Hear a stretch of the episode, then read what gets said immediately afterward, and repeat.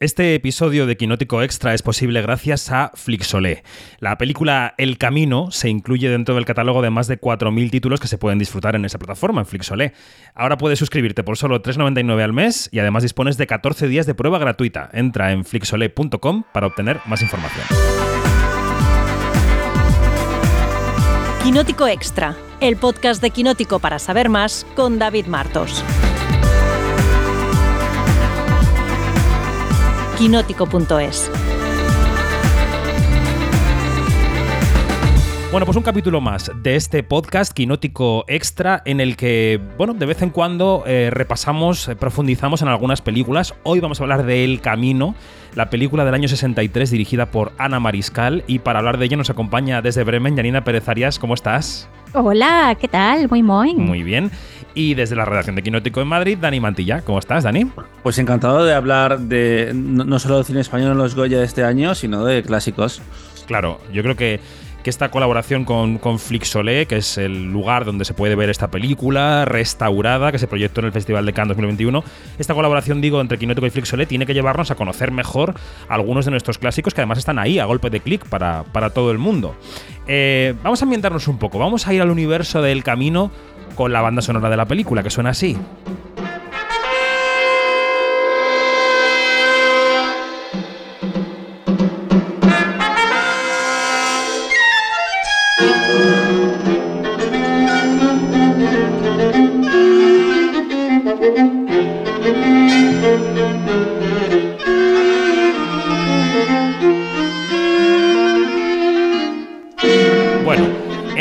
Película dirigida por Ana Mariscal, que quizá haya quien nos escuche y piense, Ana Mariscal es la actriz, la actriz que, que participaba en películas en los 40, 50 en el cine español, películas muy avaladas por el régimen. Bueno, sí, pero también fue Yani, y si quieres contigo situamos un poco su perfil, también fue directora de una decena de títulos y algunos como este, esta adaptación de la novela de Delibes del año 50, que, que tocaban temas que no gustaban mucho al régimen, ¿no?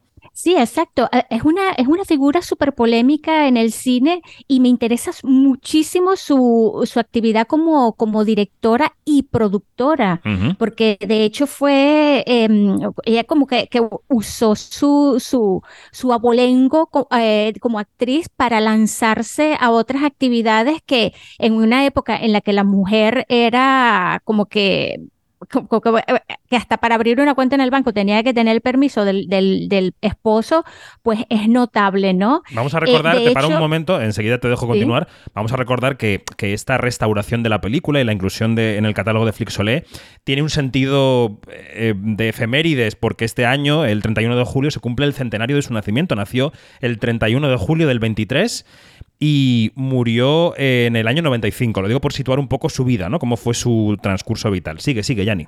Sí, claro, porque es súper importante este, ponerle la cronología, ¿no? Claro. Este, ya que voy a empezar más, más, más bien por la última parte de, de su vida, porque en el, en, fue en el 53 que ella se lanza eh, como, como directora y productora con, la con su primera película que fue Segundo López, Aventurero Urbano, y también, que, es lo, que esto es muy notable, funda una productora que se llamaba Bosco Films. Em, y claro, eh, sí que hubo censura del régimen, por supuesto, pero no se le puede tampoco ver como una víctima total del régimen porque hay que aclarar, ella fue una actriz que este, que, que, se identificaba con el franquismo, ¿no? Em, al, menos yo diría, al menos yo diría en los primeros compases. Yo creo que ella se fue separando en algún sentido. Ella es la actriz, por ejemplo, de Raza. La película del 42 de Sáenz de Heredia, que es un símbolo total de la ideología imperante después de la guerra civil, ¿no? Pero luego yo creo que ella, solo, aunque sea por las inquietudes artísticas, se fue separando de esa ideología un poco, ¿no? Continúa, continúa, que te voy cortando porque te voy apostillando. Sí, yo creo, yo creo que hubo como, hubo como que un, una, como que una, un antes y un después, y ese antes y después, y después eh, se fijó cuando, cuando ella se emigró a Argentina. Entonces, al regresar, pues, este, claro, ya es otra cosa, ¿no? Eh, eh por, en Argentina estuvo por relaciones de trabajo, que se fue con su esposo. Este, y, y claro, eh, hay algo, hay, algo que, que, llama mucho la atención que, que, como actriz, y es algo que, que, mm, que, bueno, que lo quiero resaltar, también fue pionera en cuanto a que ella hizo un Don Juan. Mm. O sea, ella, se, ella asumió el rol de Don Juan como hombre y, Sí, se, sí. y se ha registrado ese, eh, eh, eh, ese, mm, eso fue en el 46, se ha re- registrado ese, eh, ese, esa interpretación como el- la primera vez que, que, que hubo como una, un, algo de, de transformismo, ¿no? De, de, Sí. de transvestismo, ¿no? O De sea, que era una mujer que desde lo artístico tenía unas inquietudes que trascendían quizá lo que podía ser la ideología circundante en ese momento. Sí, Em, sí, y además que ella, que ella desde muy niñita empezó con todo esto, con esas inquietudes. Mm. Dani, ¿qué ha supuesto para ti el acercamiento a esta película en general a la directora? Ahora nos meteremos en la película en concreto, pero ¿qué ha supuesto para ti el acercamiento? Pues eh, me ha sorprendido lo, lo vigente que sigue la fórmula del Coming of Age, porque en el fondo es lo que es esta, esta adaptación de Miguel Delibes, que por cierto, eh, Ana Mariscal fue la primera mujer en adaptar una, una novela de- del maestro. Y me llama mucho la atención el perfil de ella, de cómo se- saltó de, de la actriz a, a la directora, siguiendo eh, em, el, el camino marcado por gente como Mary Pickford, como, que fue productora en su caso, pero como gente que utilizó su poder para luchar un poco contra la industria y encontrar su propia voz. En un momento en que las directoras en España todavía se contaban con los dedos de las manos. Leí el otro día un artículo sobre cómo antes de la guerra civil es que igual había eh, tres, cuatro, cinco directoras que habían trabajado. Y estamos hablando del 53, cuando ella hace Segundo López, que son 10 años antes de, la adaptación del camino. Y realmente eh, España seguía siendo un mundo muy hostil para las mujeres en general y para las directoras en particular. Totalmente. Bueno, hablemos de la película. La película está basada, como decimos, en el camino de Delibes. La novela, como todo el mundo sabe, eh, no tiene una ambientación fija. Se intuye que podría ser un pueblo de Cantabria, pero no tiene una ambientación fija. La película sí está em, enclavada en un pueblo de la serranía de Ávila. Y, y es la historia de un, de un chaval, de un chaval que se llama Daniel el Mochuelo, son importantes aquí los, los motes, al que interpreta José Antonio Mejías, que fue un joven actor que hizo nada más dos o tres eh, cositas, eh, y al que sus padres están pensando, también por cuestiones de dinero, pero entre, el- entre el dinero y el bienestar del hijo, en mandarlo a la ciudad, ¿no? Eh, valga esta conversación, el padre es Antonio Casas y la madre es la mítica Asunción Balaguer. ¿Por qué no ha de ser quesero como tú? No, el chico será otra cosa. Me da la gana que se pase la vida amarrado al trabajo como un esclavo. Bueno, como un esclavo y como yo. Sí. Pero Daniel, No, no hay Daniel que valga, está decidido. a lo mejor el chico no vale para estudiar. Y además, un colegio en la ciudad cuesta dinero. Eso puede hacerlo Ramón el boticario o el señor juez. Pero nosotros no. No tenemos tanto dinero. ¿Y qué? Eso es cuenta mía.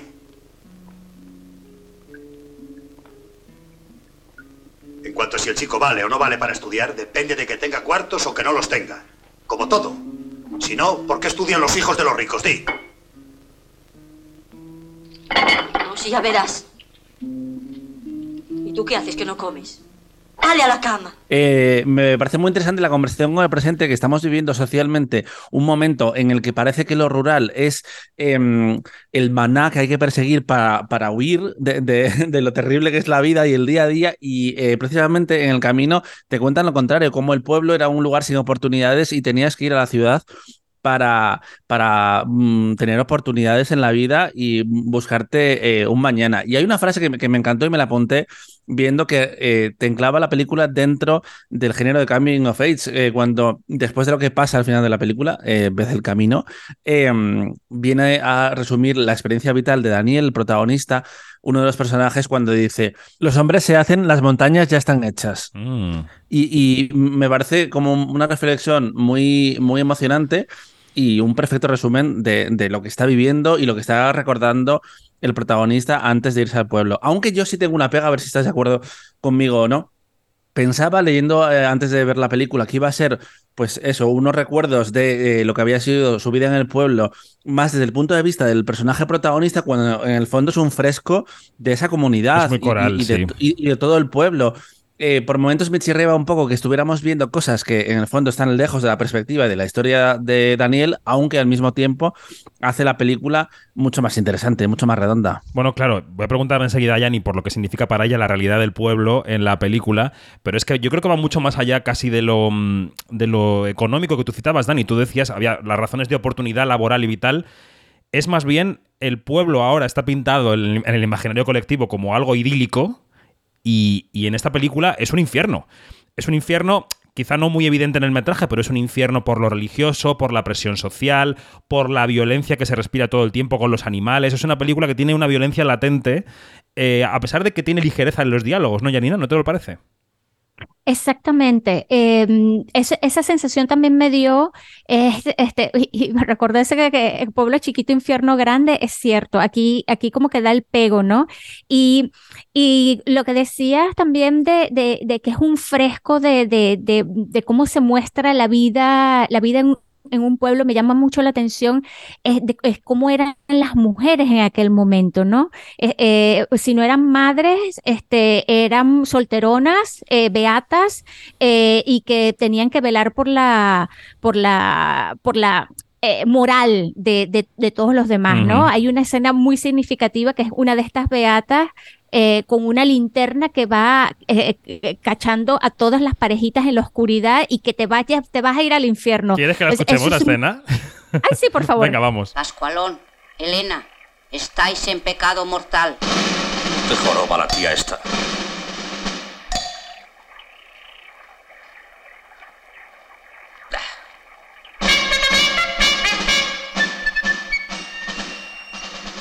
Rufino, Calista, estáis en pecado mortal. Otra vez la bruja beata.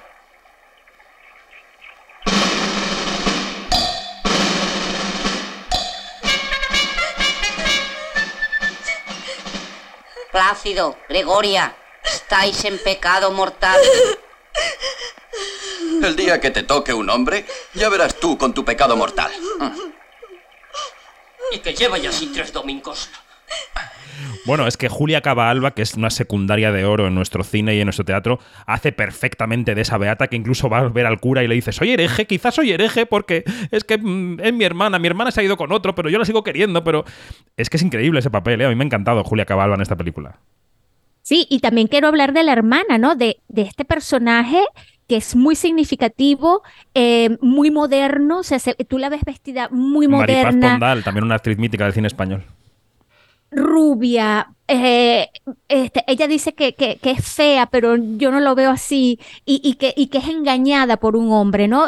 ¿Por qué regresa al pueblo? ¿Dónde, ¿Por qué se refugia otra vez al pueblo? Y además la, la, la, hermana le dice, como penitencia, si este, lo que vas a hacer es que en cinco años no vas a salir de la casa.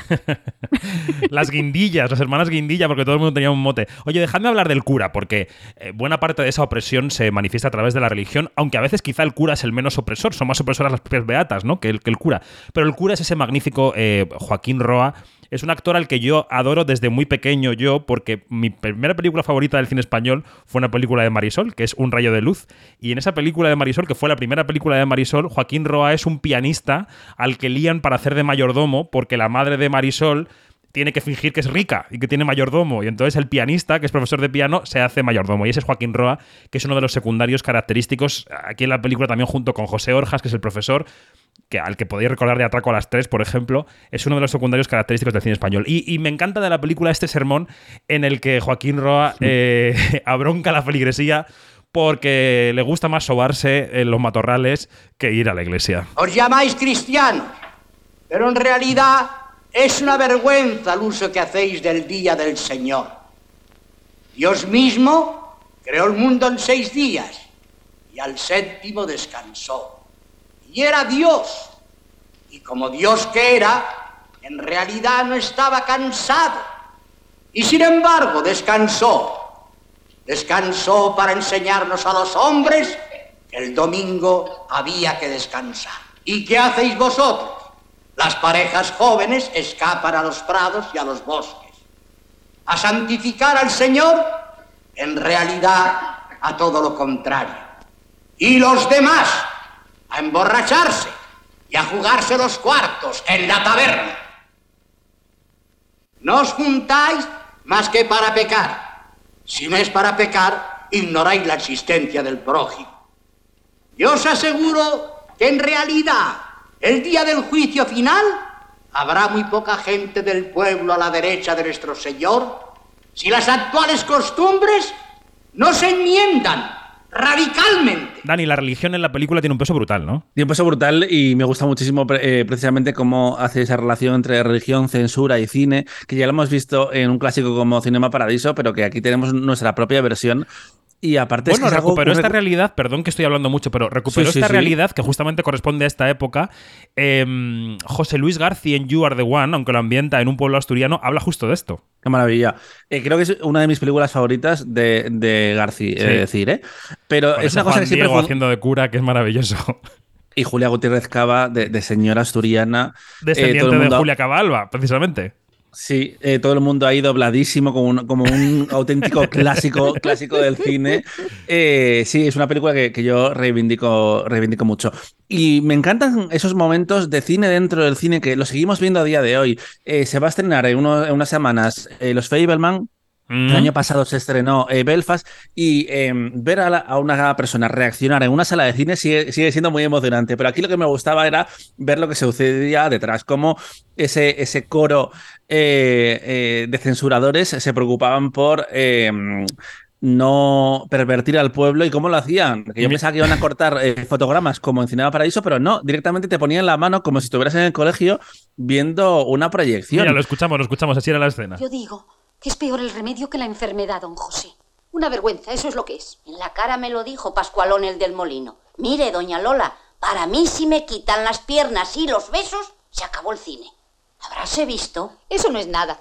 A mí me ha amenazado un grupo de mozos. A mí. Cuenta, cuenta. Vinieron y me soltaron. O dan las películas sin cortar o volvemos al bosque. ¡Qué vergüenza! Cerdos, inmorales. Yo digo que es peor el remedio que la enfermedad. No he visto personas más deshonestas. Se acabó el cine y se acabó todo. Propongo a la comisión que ofrezca el aparato de cine a los ayuntamientos de los alrededores. Y venderemos una ocasión próxima de pecado, don José. Entonces, lo quemaremos. Yo digo que es peor el remedio que la enfermedad.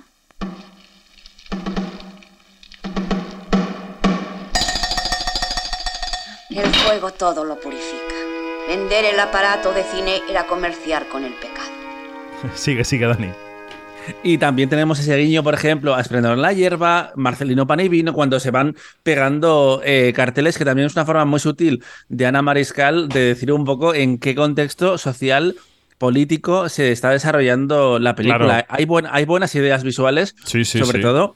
Tienes que hacerlo de esta forma para poder eh, imponerte a la censura de la época, Totalmente. que al mismo tiempo estaba retrasando, eh, re- retratando a ella. Totalmente. Eh, vamos a citar algunas más de las secundarias, porque eh, también está María Isbert. María Isbert que interpreta eh, a esa cotilla del pueblo típica, ¿no? Que está sentada al lado de la telefonista y a la que le avisa desde la estación Shandas Bolas y le dice, oye, que ha vuelto, ha vuelto la guindilla. Y ella se va corriendo a contárselo a todo el pueblo porque, mm, claro, está sentada al lado de la telefonista. Es un- una fuente de información importante, Janina. Oye, sí, sí, es, esa, esa escena es tremenda, porque, porque tanto, dan, dan tanto la, el, el, el dato de se va como el- ese que se fugó como el que regresa. Es una cosa increíble de cómo el, de, eh, vuelvo y repito, del, del, del, del infierno inmenso que representa ser, eh, eh, vivir en un, en un pueblo pequeño, ¿no? Efectivamente. Y Bueno, el, sen- el sentido de comunidad también es muy interesante porque eh, me encanta ver estas películas y darte cuenta que eh, los hermanos Caballero beben del cine de hace 60 y 70 años, como aquí no Totalmente. que viva el pueblo, vive de Berlanga, vive de Ana Mariscal, vive todas de, de- de esta del chascarrillo de la, de la Del naturalidad. sainete, Dani. Es que el sainete, sainete, esa- esa es está en el teatro español, está en el cine español y se ha trasladado. Es decir, cuando alguien ve una comedia coral en televisión ¿no? y cuando ve a Loles León moñear a otra señora en una escalera, Mm. es el sainete español, que es un género que yo creo que, que- que, mm, evidentemente es un género menor, ¿no? Cuando lo estudias en el colegio es un género menor, no es un género mayor del, del- de la- del arte, pero, pero es un género muy español y quizá deberíamos reivindicarlo, ¿no? Sí, yo creo que hubo unas décadas en las que el cine español eh, quizás se, se avergonzó un poco de ese tipo de historias, salvo autores como, como mm, Azcona, eh, pero como que se pasó a otro tipo de relatos. En los 90 no había películas así, por ejemplo, desaparecieron ese tipo de autores, llegó el cine, el cine mm, social y cambió un poco el lenguaje, pero es otra forma de hablar de lo que nos pasa y yo creo que en ese sentido eh, es muy auténtica y al mismo tiempo es una película muy divertida. Y vamos a recordar que se rodó el mismo año que El Verdugo. El Verdugo, evidentemente, es una obra maestra del cine español, eh, de Luis García Berlanga. Pero Ana Mariscal en esta película le mira la cara probablemente a lo mejor del cine español de ese año. Y claro, Janina, por ser mujer y por hablar de cosas que, se, eran un poco incómodas, mmm, la hemos tenido que descubrir mucho más tarde. Así es, así es. Este, eh, ¿Sabes qué? Eh, me, me, me, da, me, me, causa mucha curiosidad cómo ella, eh, cómo ella cuela la modernidad en, ese, en, ese, en esa cápsula que es el pueblo. Y un símbolo de la modernidad también es, es María Paz Pondal como la mica. Eh, que es esta, esta chica súper moderna, que va en bikini, que, que vive en un caserón, bueno, que se va a pasar el fin de semana en un caserón, que van en un descapotable. Este, es, son cosas tan, tan sutiles pero tan significativas que de verdad que allí se da, nos damos cuenta de, de, de cómo Ana Mariscal tenía muy afinada, eh, eh, afinado el olfato y, y, y, la, y, y, su destreza para hacer cine en unos, digamos, en unos, en un corset bastante asfixiante como era la censura franquista. Total. Antes me he confundido yo. Es verdad que el personaje que tú dices de la mica es Maripaz Pondal. La guindilla menor, la hermana pequeña de Julia Cabalga, es Maruchi Fresno, que es otra actriz mítica del cine español. Que al final hay tanta gente en esta película y tantos míticos que se me han confundido los nombres. Bueno, pues queríamos. Eh, no sé si Dani tienes alguna cosa más que decir o vamos cerrando aquí este podcast especial.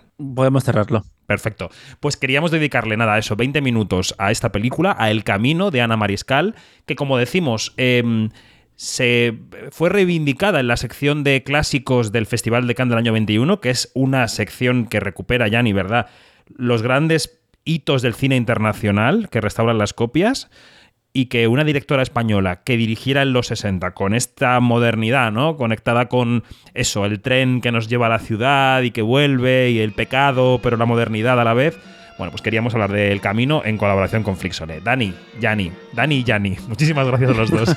Un beso. Hasta luego. Adiós. Adiós.